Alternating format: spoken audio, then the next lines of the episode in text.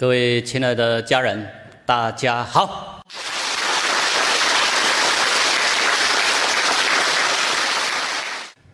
我们一起来探讨《道德经》的智慧，因为《道德经》很深，如果我们没有透过一些比较深入浅出的解析、解释，一般人不太容易了解《道德经》里面的奥妙。智慧，如果我们没办法正确体会，就没办法正确的应用出来。所以很多人觉得学习《道德经》很艰深、很难、很虚、很玄，觉得不切实际。那是因为没有正确理解《道德经》。那《道德经》的第一章是整个《道德经》的。最重要的核心，如果第一章读不懂的话，或是错解的话，后面就会一直的错下去。如果第一章你能够读懂，后面就好办，你就能够扣住核心，后面的理解就不会错，理解就能够掌握住老子所要我们学到的那个核心之后，你就很自然能够应用得出来。所以今天我们要讲《道德经》的第一章，这是《道德经》里面最重要的一章。我们要把里面的很多关键字眼搞清楚。当我们清楚之后，后面就好办了。所以今天会用比较多时间来解释《道德经》第一章。现在邀请大家把经文朗诵一遍。其《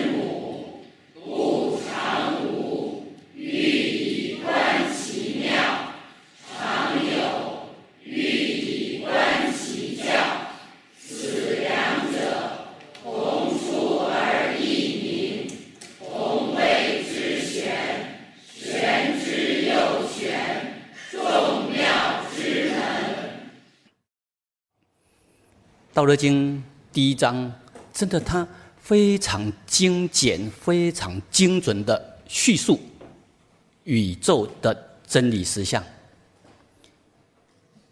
万有的一切，包括众生所有生命，你我他，我们的生命是怎么来的？如果你真的读懂第一章，你就可以了解了。但是。言简意赅，含义很深，包括道是什么，名是什么，无是什么，有是什么，千百家的解释就有千百种不一样的解释法。但如果你能够扣住这个真正《道德经》所要告诉我们的真理实相，扣住这个主题核心宇宙的真理实相来理解的话。你再怎么解释都会相同，只是诠释方法角度不一样而已。那个核心都会相同，因为宇宙的真理实相就只有一种，就只有一个。我们现在呃，为了协助大家能够比较轻松、容易解读、理解《道德经》，包括以后让我们的初中生、高中生，甚至国小，他们就可以读懂《道德经》，所以。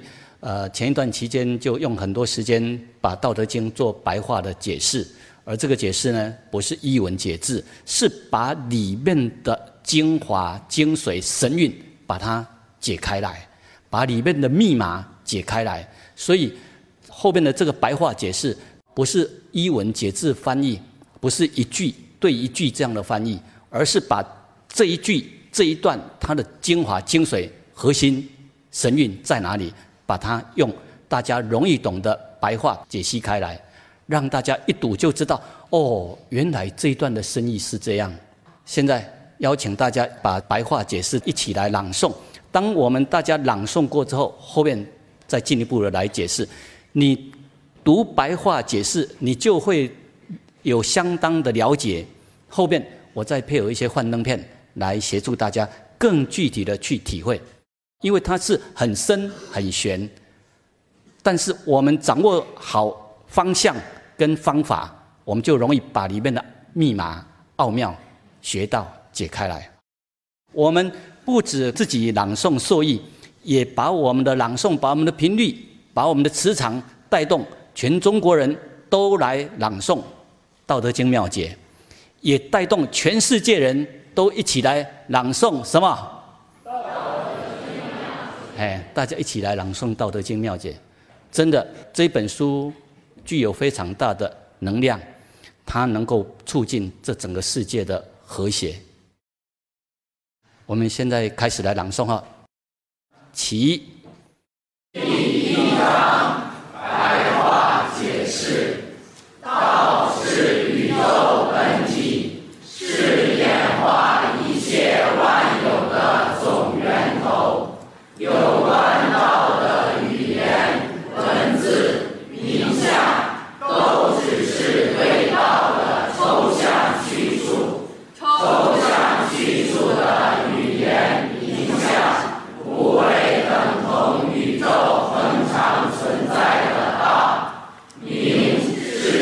从宇宙本体演化出来的一切万有，包括日月星辰、植物、动物，万物本来没有名称，为了沟通方便区分，人类给万物命名、贴标签。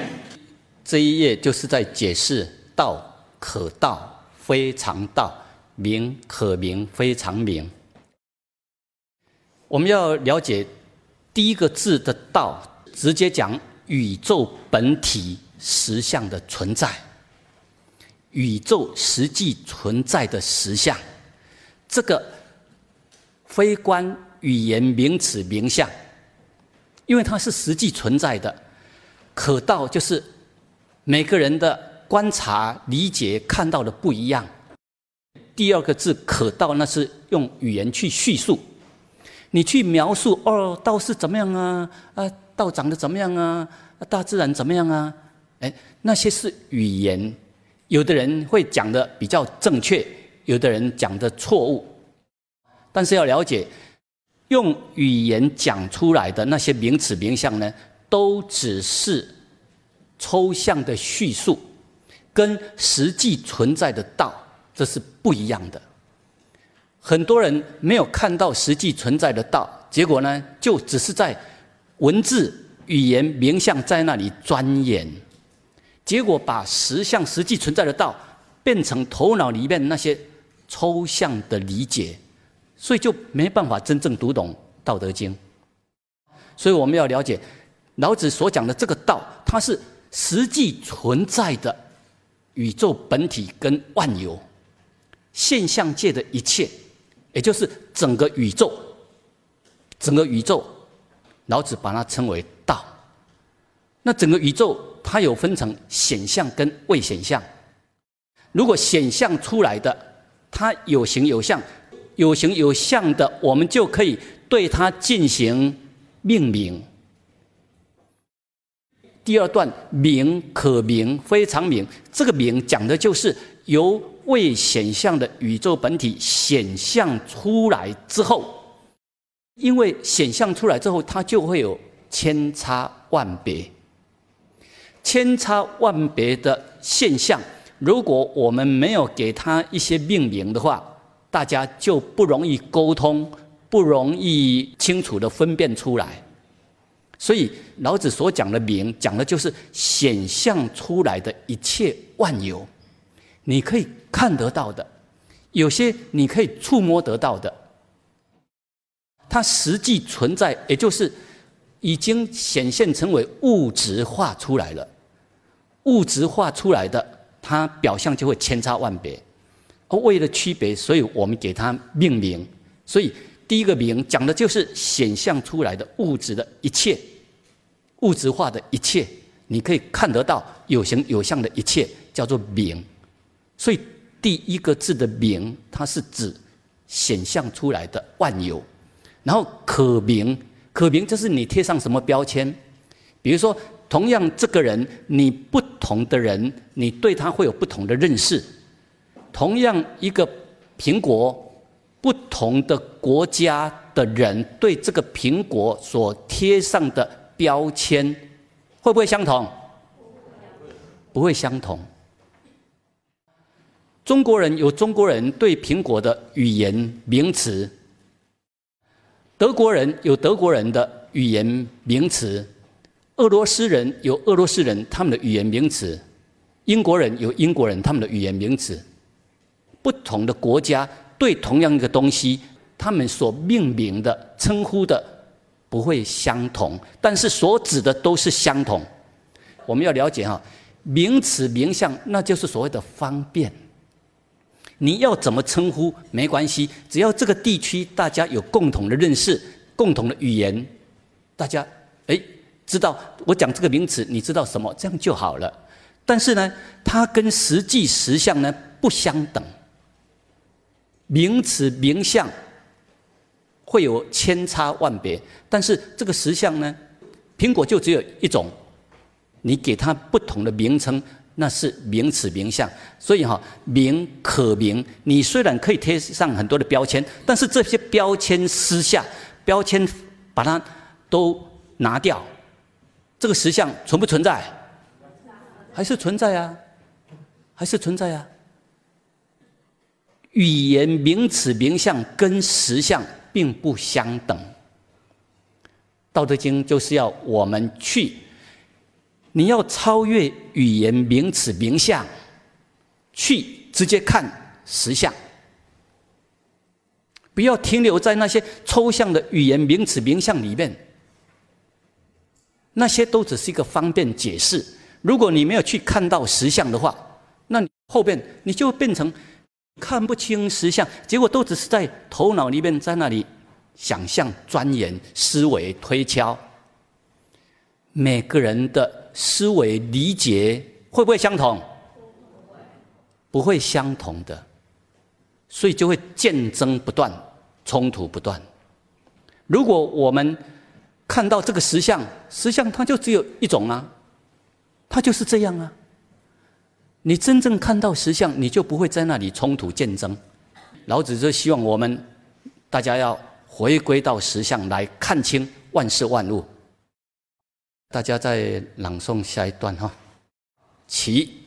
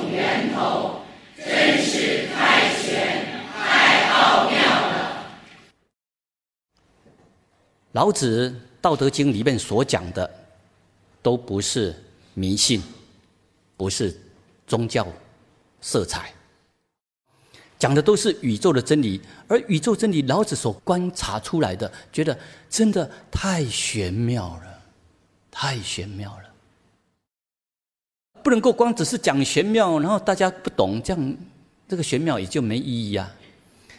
我们大家客观的来理解。深入了解之后，你才会赞叹：哇，宇宙竟然是这么样的奥妙，大自然竟然是这么样的奥妙。在文中的道字有两大类，这一章请大家一起朗诵之后哈，大家就更容易了解道。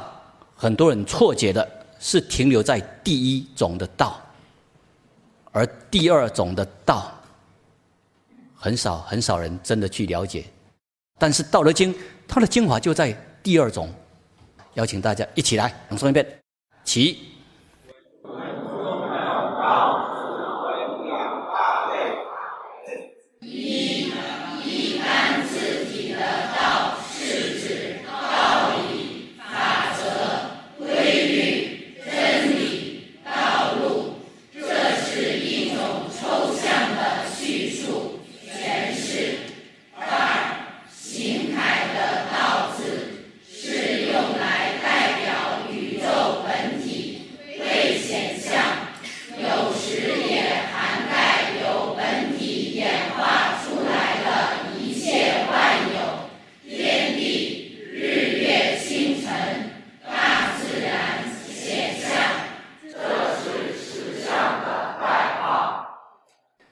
为什么很多人他读《道德经》觉得不容易读懂，很虚很玄，就是因为没有学到第二个行楷的字所讲的这个道，也就是所学的对《道德经》方面呢，都认为哦，那个道哈，呃，老子的所讲的道就是一种道理呀，一些法则啊，规律呀，不是。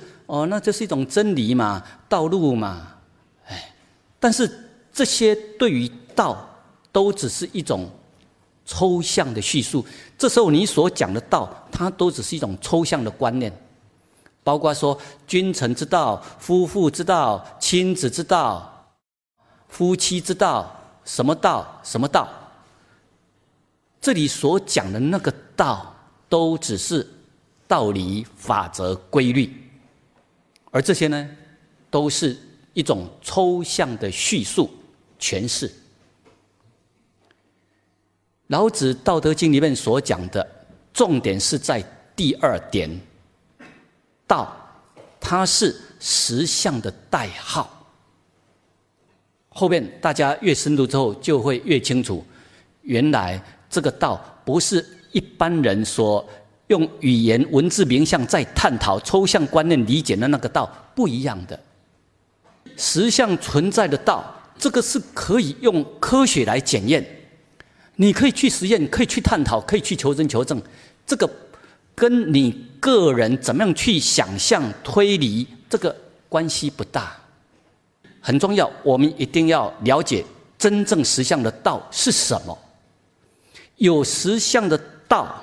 我们进一步去探讨，那这个道它所呈现出来的规律是什么？也就是你要了解到道之后，才能够从道里面演化出来的德去了解真正生命最崇高的德是什么。从道演化出来的德，才是真正的原本的德。如果你不了解道，你是从人本主义出发去理解抽象的道，那你所修的德，那是人为修出来的德，跟老子所讲的由道流露出来的德，这是不一样的。就好像大自然给我们的空气是非常新鲜的，人类把空气污染之后，再用空气净化器去。净化空气，然后说：“哦，这些空气已经很新鲜。”但是污染后的空气，然后人类用各种空气净化器去净化出来的空气，跟大自然原本没有污染、最新鲜的空气会不会相同？不会相同的。我们要直接从大自然给我们的实相里面去理解，这样才不会像很多的哲学家、思想家。他们都是凭着他们个人的想象去推理、去理解，啊，像这样的理解的话，有正确的，也会有很多不正确的，会有主观的，也会有偏颇的。当你有主观、有偏颇的时候，跟实相就会有很大的落差。《道德经》第一章，我们很重要的重点要放在你要。好好的把道是什么搞清楚，明是什么，无是什么，有是什么，你把这四个关键字眼，你把它搞清楚，你就能够了解哦，原来《道德经》是这么的奥妙，你这样就能够扣住核心，后面就容易理解了。所以，首先我们要来了解道到底是什么。孔子也讲过啊。哎，朝闻道，夕死可也。你看哦，孔子被尊称为至圣先师，他是很有名的圣贤，然后又是很高的智慧。为什么孔子会讲朝闻道，夕死可也？那这个道到底是什么？为什么他听闻到道之后，他觉得好，就算我晚上死掉了，我也安心自在，无所谓？所以要知道哦，道是孔子他的生命里面最重要的元素。如果他没有理解到道，他内心还是一样，虽然是个大教育家、大哲学家、大思想家，但是只要你没有找到道，没有理解到道，你内心还是会苦啊、不安呐。当你有苦有不安，你会死而不甘心呢。如果当你了解到道是什么，这时候呢，你安心自在啊，你会透视了悟生命的实相。这时候生死不是我的事了，你会超越穿透这些生死的关卡，来了悟不生不死的世界。学习道很重要，千万不要把它当做一些名词、哲学名相，然后一些知见。学了一些知见之后，就有我懂了，我知道了。不是这样，他讲的是攸关我们整个生命的实相的。啊，道呢会不会离我们很远？孔子在《中庸》这里就提到：“道也者，不可虚于离也，可离非道也。”很多人认为说。我们业障深重啊，我们是凡夫俗子啊，我们不可能修成正道啊，我们不可能得到道啊。那都是因为对道没有正确的理解。道从来没有离开过我们，只是我们有没有认清出来而已。一个酒醉的人。他认不清是非好坏，像发疯，结果呢，把很多真正为他好的人，劝他不要喝酒、不要酗酒的人，他把那些人都当做坏人。这就是因为他迷糊了，认识不清。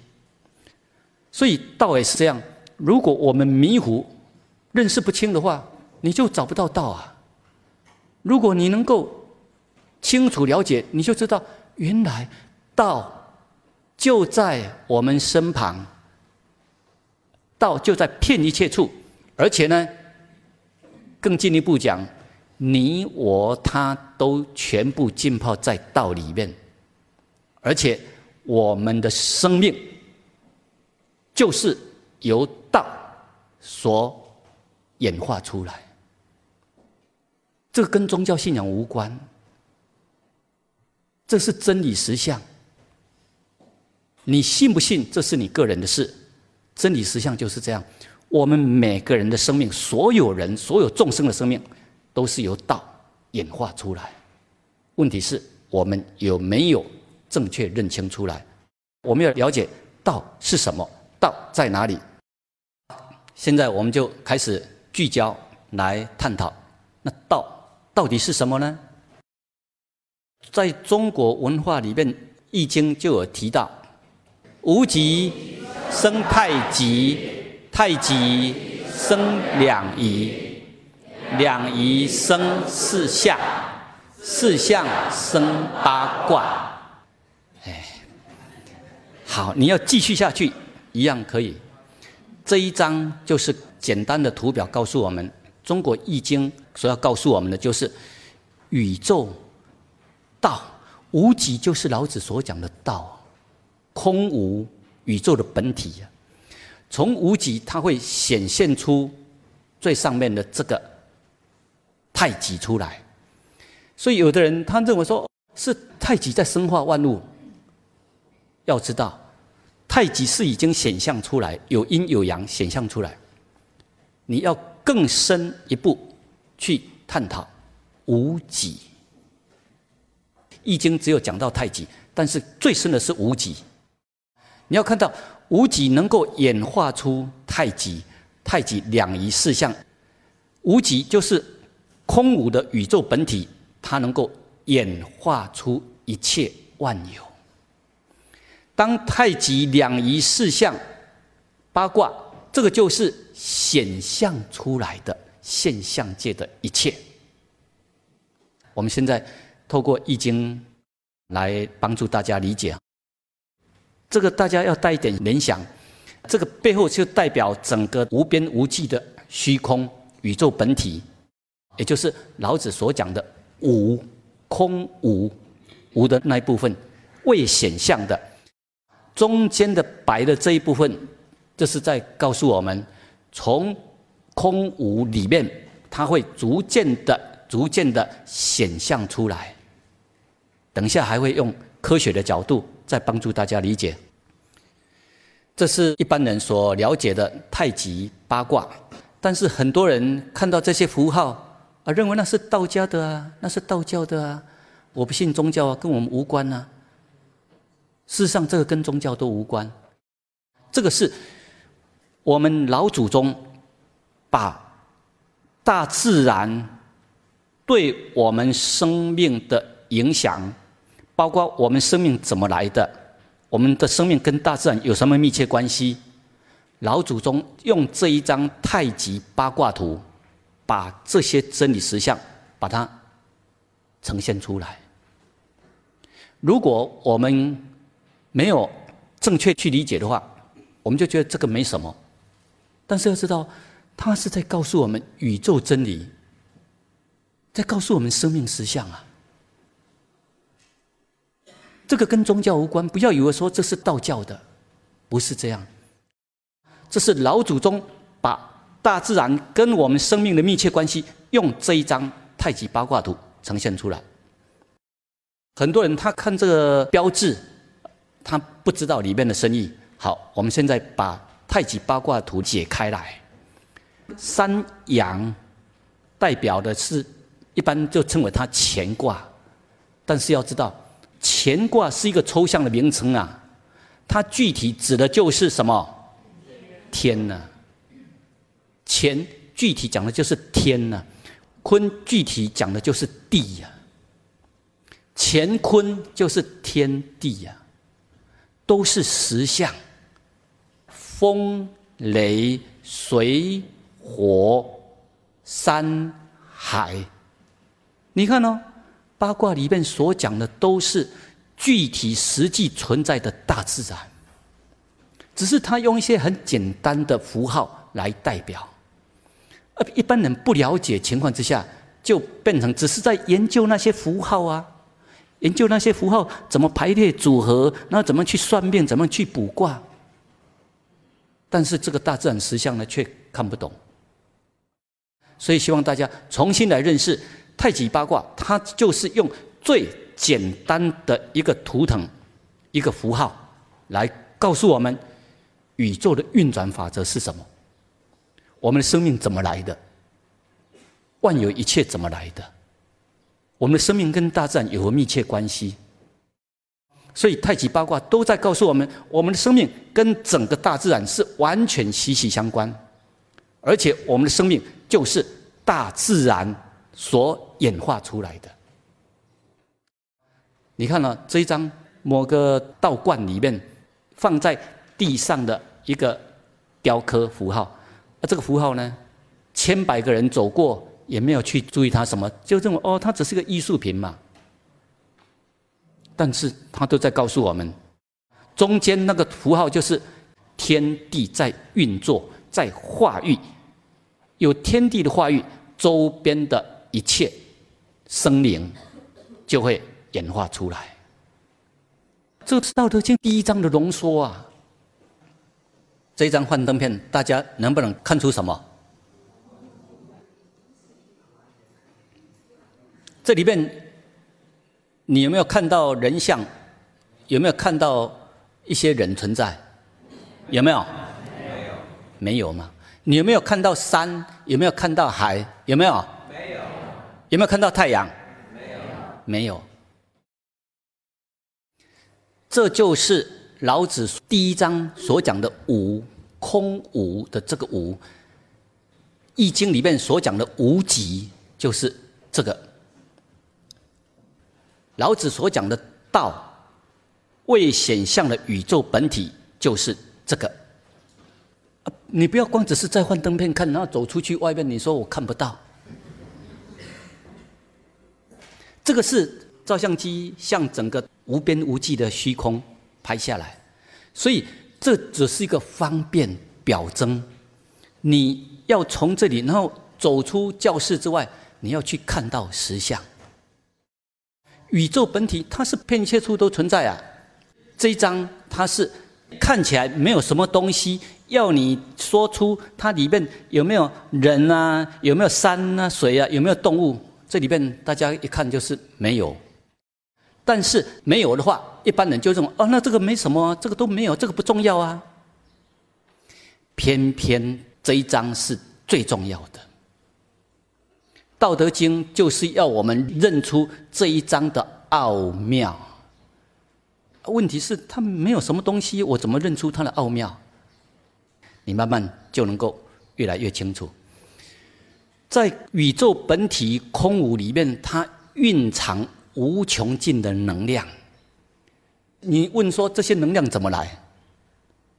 它本来就是法尔如斯的存在。无穷尽的能量都散播在整个的宇宙本体空无里面。当它能量凝聚到相当巨大的时候呢，它就产生所谓的大爆炸。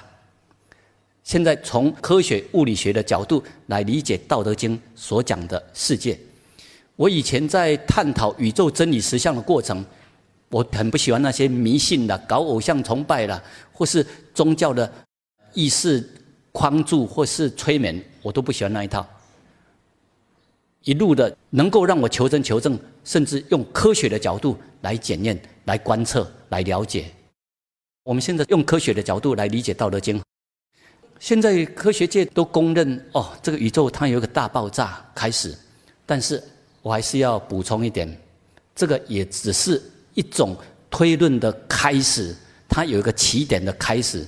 因为人类认为必须要有一个开始，这样我才能够理解。我们目前就占用这样科学界所认为的一个大爆炸。但是你在大爆炸之前呢？你不能够说在大爆炸之前什么都不存在，不是这样的，还是另一种时空的存在。大爆炸之后呢？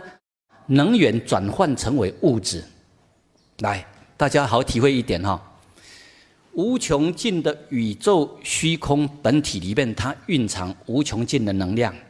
那当这些能量它慢慢因缘具足的时候，它就会形成从能源转换成为物质出来。我们大家在读物理的时候，都会读到所谓的职能怎么样？职能会互换，而且还有职能跟会怎么样？守恒，或是称为不灭，好好体会这一点哦。科学家都已经观察到了，哎，物质跟能源它会互换的，能源会变成物质，物质也会变成能源。来，大家好体会哈，你不要以为说这个很深很玄。你看眼前的一花一草一木，看到我们种那个小麦的种子下去，看种那个稻米种子下去，或是看我们种玉米或是黄豆下去，这个黄豆、玉米、稻米的种子种下去之后，它在整个成长的过程，要知道哦，这就是从能源转换成为物质的过程。不要以为很虚很玄呐。那些种子，如果它没有后续能源的灌入支撑，这些种子它不会成长，它不会发芽。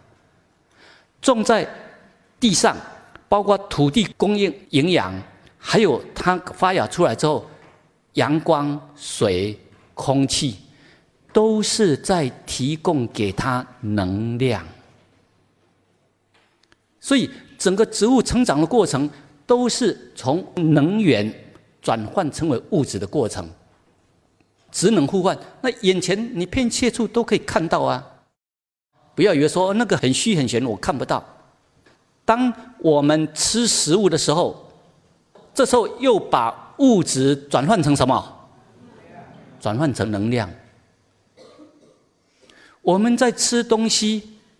就是把物质转换成能量，因为我有吃东西，所以我就有能量可以在这里来讲课，来跟大家分享。因为我有补充物质进来，这些物质它转换成能量，我就能够做各种工作。我能做什么？我能讲话，我能走路，我能开车。我能够做什么工作？你看到我们都会讲能，因为背后有宇宙大自然供应我们的能量。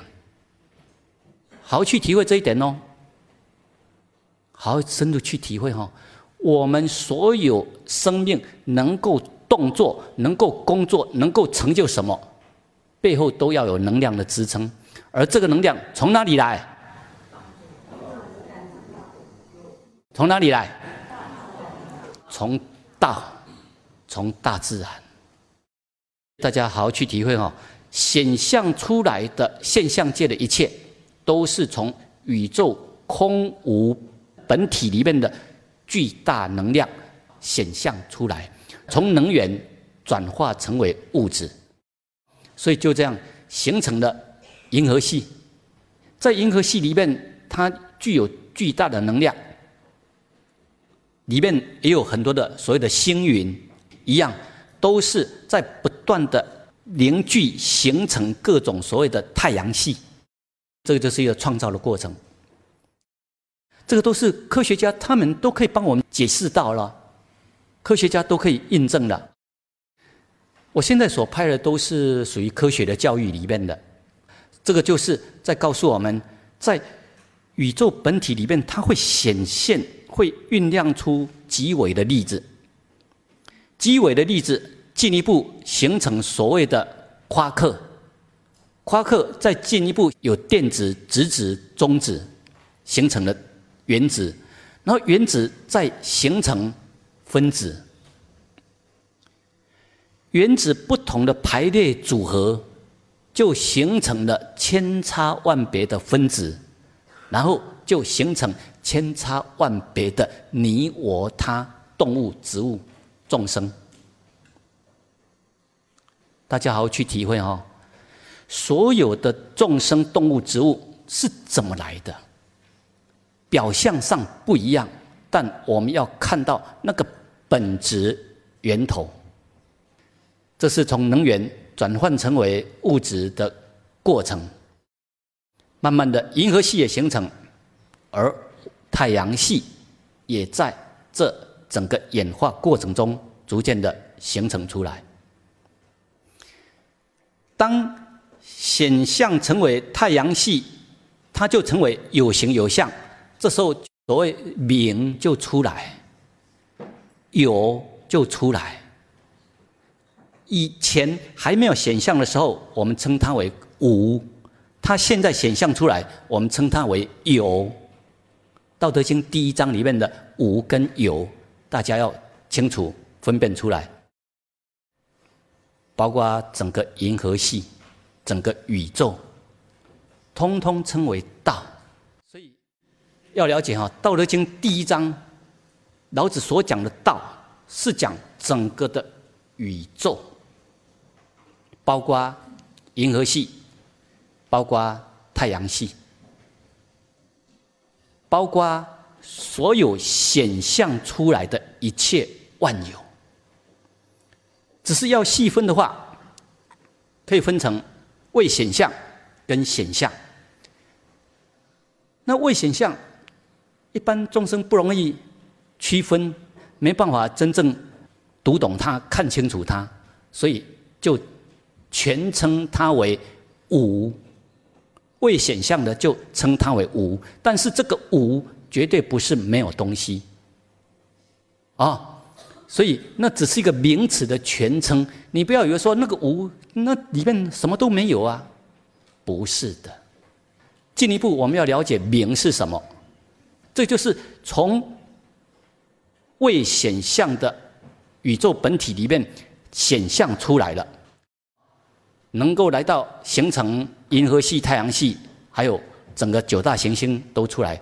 这时候我们能不能给它命名？能不能？哎，天文学家他们就是给它命名，这个叫做太阳，那这个叫做地球啊，这个是什么星？木星，这是土星。整个太阳系的九大行星，我们可以对每一个行星都给它命名。所谓的名，就是指显象出来的一切物质，包括这一张，大家就可以陆续命名了。有。男人有女人，有人有狗，有山有树，哎，我们就可以一一给它命名了。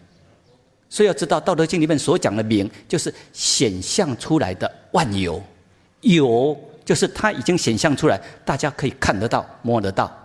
我们都可以对于你所看到的各种现象、显象物质。都一一的给它命名，有椅子，有人，有荧幕，也有投影机，也有扩音机，也有大礼堂，也有墙壁，也有地板，也有讲台。要知道，名讲的就是显象出来的物质。那这个，我们可以给它取名，这是什么人？对。是老子啊，这个呢，这是谁？孔子。如果同样的这些材料哈，我们把它融化之后，成为一堆的铜啊、铁啦，他没有把它塑造成这样的像，你能够说他是老子吗？所以这个什么叫做显像？大家要清楚。包括孔子这个像，也是由石头雕刻出来啊。如果我们旁边放一个跟他一模一样的没有雕刻的石头在那边，好，是有石头，但是我们说这个是孔子，别人会觉得你怎么样？你头脑有问题？为什么？同样的石头，一个是显象，一个是未显象。同样的石头。当你没有给他雕刻的时候，这时候孔子的像还没有显出来，叫做未显像。当他雕刻出来之后，他就显像，就容易区分哦，这个是孔子。我们可以用一百个同样的石头放在那边，如果他没有雕刻的话，你把它贴上哦，这是谁谁谁，别人会认为你是疯子。啊！如果我们把这一百个石头雕刻出哦，你我他、孔子、老子、古今中外那些圣贤，有雕像出来之后，大家看到这个像的哦，这是谁？这是谁？所以《道德经》第一章所讲的名，就是显象出来的一切万有。啊，至于这一章，来箭头所指的部分，你能不能告诉我这个地方叫什么名称？能不能？现在不是看箭头哈，哎，是箭头所指的这个区块，你能不能告诉我这个地方你怎么给它取名？那这个地方你能不能给它取名？这个地方能不能给它取名？这就是未显象。老子把它称为叫做无，但并不是什么东西都没有。大家要正确理解。第一章，你把道是什么，名是什么，无是什么，有是什么，把它弄清楚，你就已经成功了一半。好，这一节跟大家先分享到这里。OK。